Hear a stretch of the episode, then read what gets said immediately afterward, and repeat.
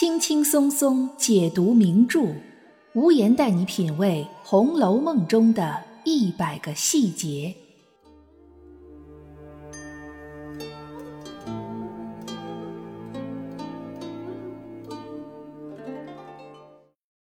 品读细节之美，发现别样红楼。大家好，我是暗夜无言，欢迎您收听原创节目《红楼梦》中的一百个细节。在《红楼梦》的前八十回里，有一个出场次数非常少，但是在红楼中的地位却非常重要的人，他就是四王八公里功劳最高、世袭王爵的北静王。今天我们就来讲讲有关于北静王的一些小细节。曹雪芹在前八十回里成功的构建了一个红楼宇宙。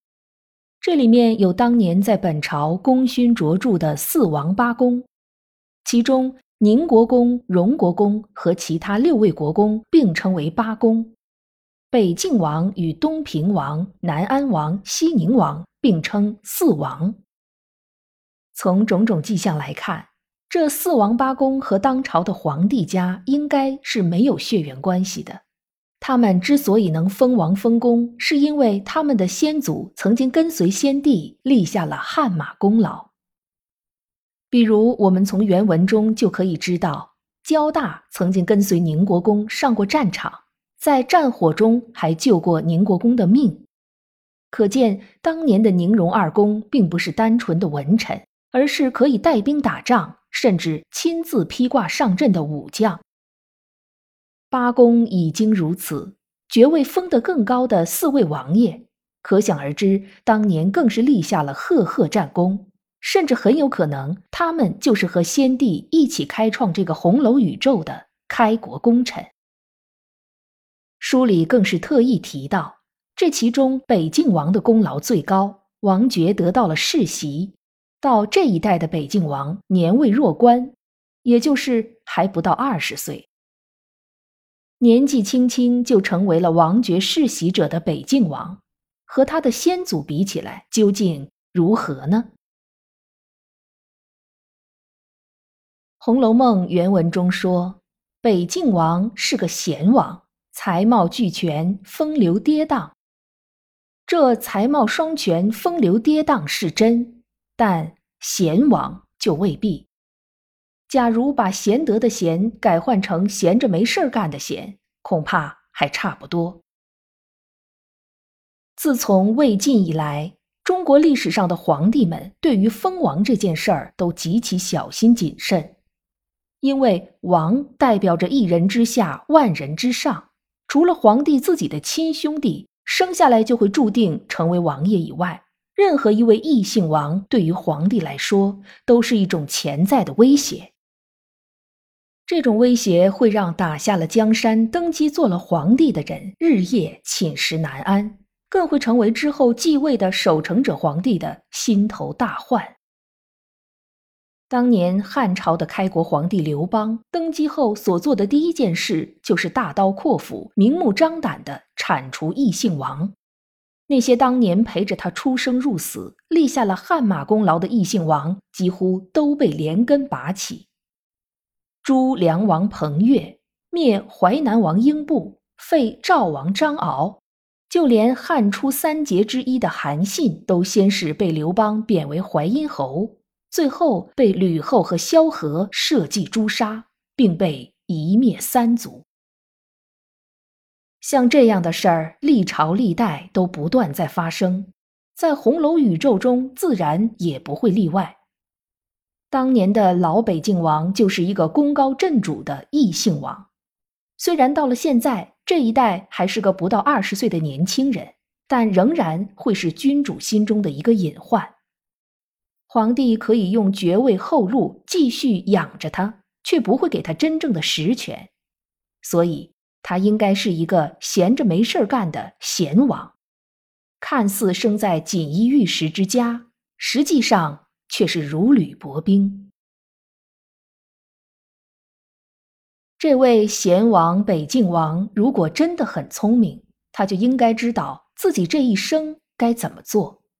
他应该学一学乾隆爷的弟弟爱新觉罗弘昼，这位历史上有名的荒唐王爷，可是一点儿也不想做一个贤德的贤王。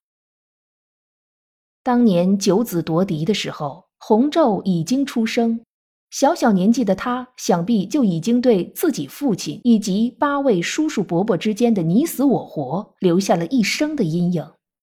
长大以后，弘昼又再次亲眼目睹了自己唯二的两个兄弟弘时和弘历之间对皇位的角逐，这让他再次明白，无论皇家兄弟们是多还是少，皇位之争是永恒不变的核心主题。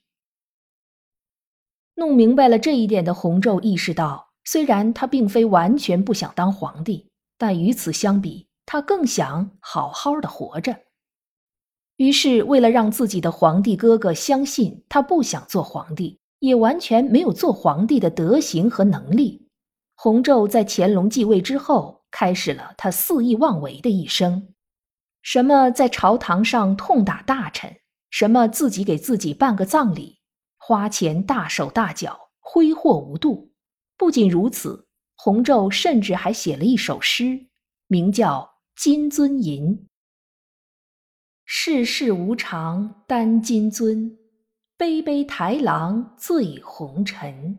人生难得一知己，推杯换盏话古今。”这首诗的意思就是，这世界上的事儿太让人难以预料了。倒不如及时行乐，到美酒中去寻找乐趣。哥们儿一起推杯换盏，把酒言欢，聊聊天儿，吹吹牛，这日子别提多美了。弘昼用这首《金樽吟》向自己的皇帝哥哥表达着自己与世无争，只想吃喝玩乐的意思，被史学家们戏称为“救命诗”。这位荒唐王爷虽然行为怪诞，但却一直得到皇帝哥哥的庇护，甚至纵容，弘昼也因此得以保全了自己和自己的后代子孙。和弘昼相比，北静王其实并不聪明。首先，他就不应该有贤王这样的口碑。也许对于普通百姓来说，贤王代表着礼贤下士、德行兼备，但对于皇帝来说，有你这样的一个贤王了，那将我这个皇帝置于何地呢？且别说北静王这样的异姓王，就是自己的亲儿子，当年康熙帝的第八子胤祀得了个八贤王的称号，这都让康熙帝忌惮了很久。在皇帝眼中，礼贤下士同时带来的巨大隐患就是结党营私。再下一步，很有可能就是分庭抗礼。这对皇帝来说，无异于卧榻之畔有他人安睡，在未来的某一天，必然是要除之而后快的。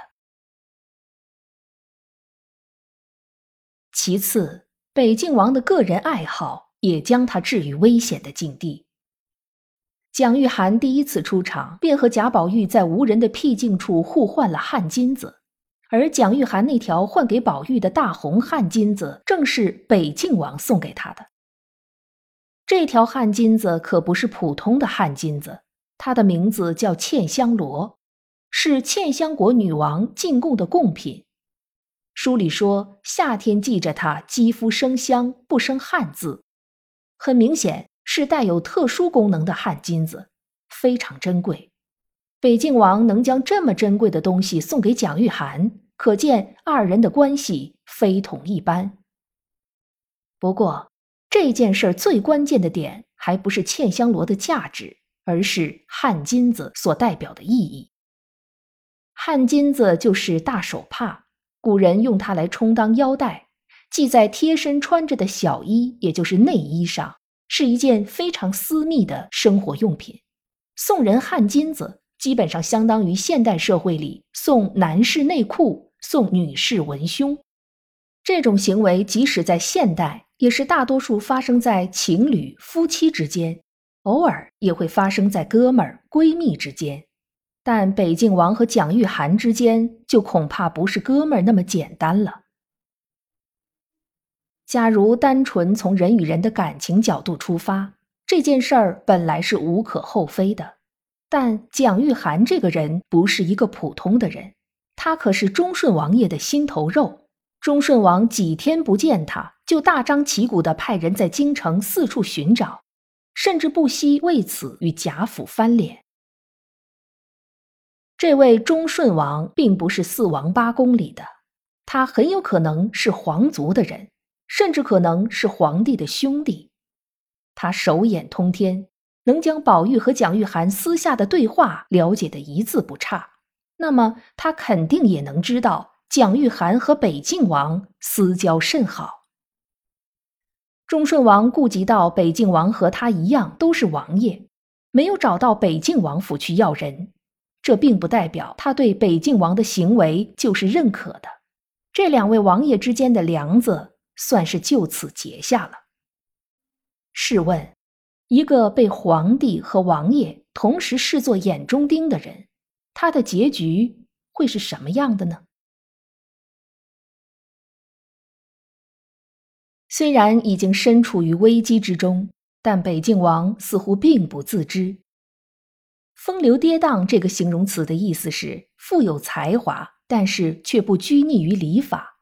这种品性如果放在一位诗人文豪身上，那是再合适不过了。比如李白，比如苏东坡，但是出现在一位王爷身上却很不合适。北静王之所以结交贾府，并不是什么从政治权谋角度考虑，而是纯属个人爱好。因为贾府有一个贤育而生、长得好看的贾宝玉，为了结识贾宝玉。北静王不惜利用贾府给秦可卿办丧事的机会，表面上是到路边祭奠，实际上就是为了见宝玉一面。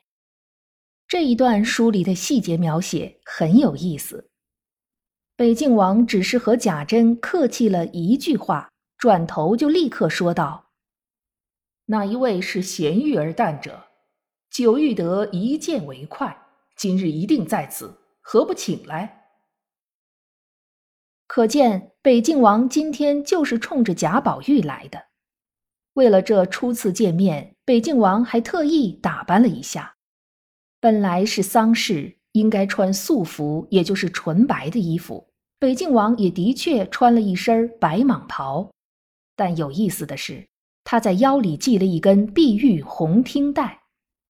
听带就是宋元之后官员们戴在腰间的皮带，而碧玉红听带。就是镶着一块碧玉的红色皮带。红色是与丧事完全相反的冲突的颜色，但这样一条红色皮带，再加上一块碧绿的美玉，搭配在一身素白蟒袍上，便显得画龙点睛，提升人物的整体气质。可见北静王为了这次见面而不惜违背丧事所应该遵守的封建礼仪。不仅如此。北静王还将自己平时天天戴着的一串念珠当场摘下来，送给了宝玉做见面礼。这串念珠是皇帝送给北静王的，来历和那条嵌香罗应该差不多，都是贡品。皇帝将贡品给了北静王，北静王却把皇帝送的东西转送给自己喜欢的人，说的好了是共享天恩。说的不好了，那可就是不重视皇帝的赏赐。这种事儿是很容易被政治对手拿来做文章的。可惜的是，这样的事情却接二连三的发生了。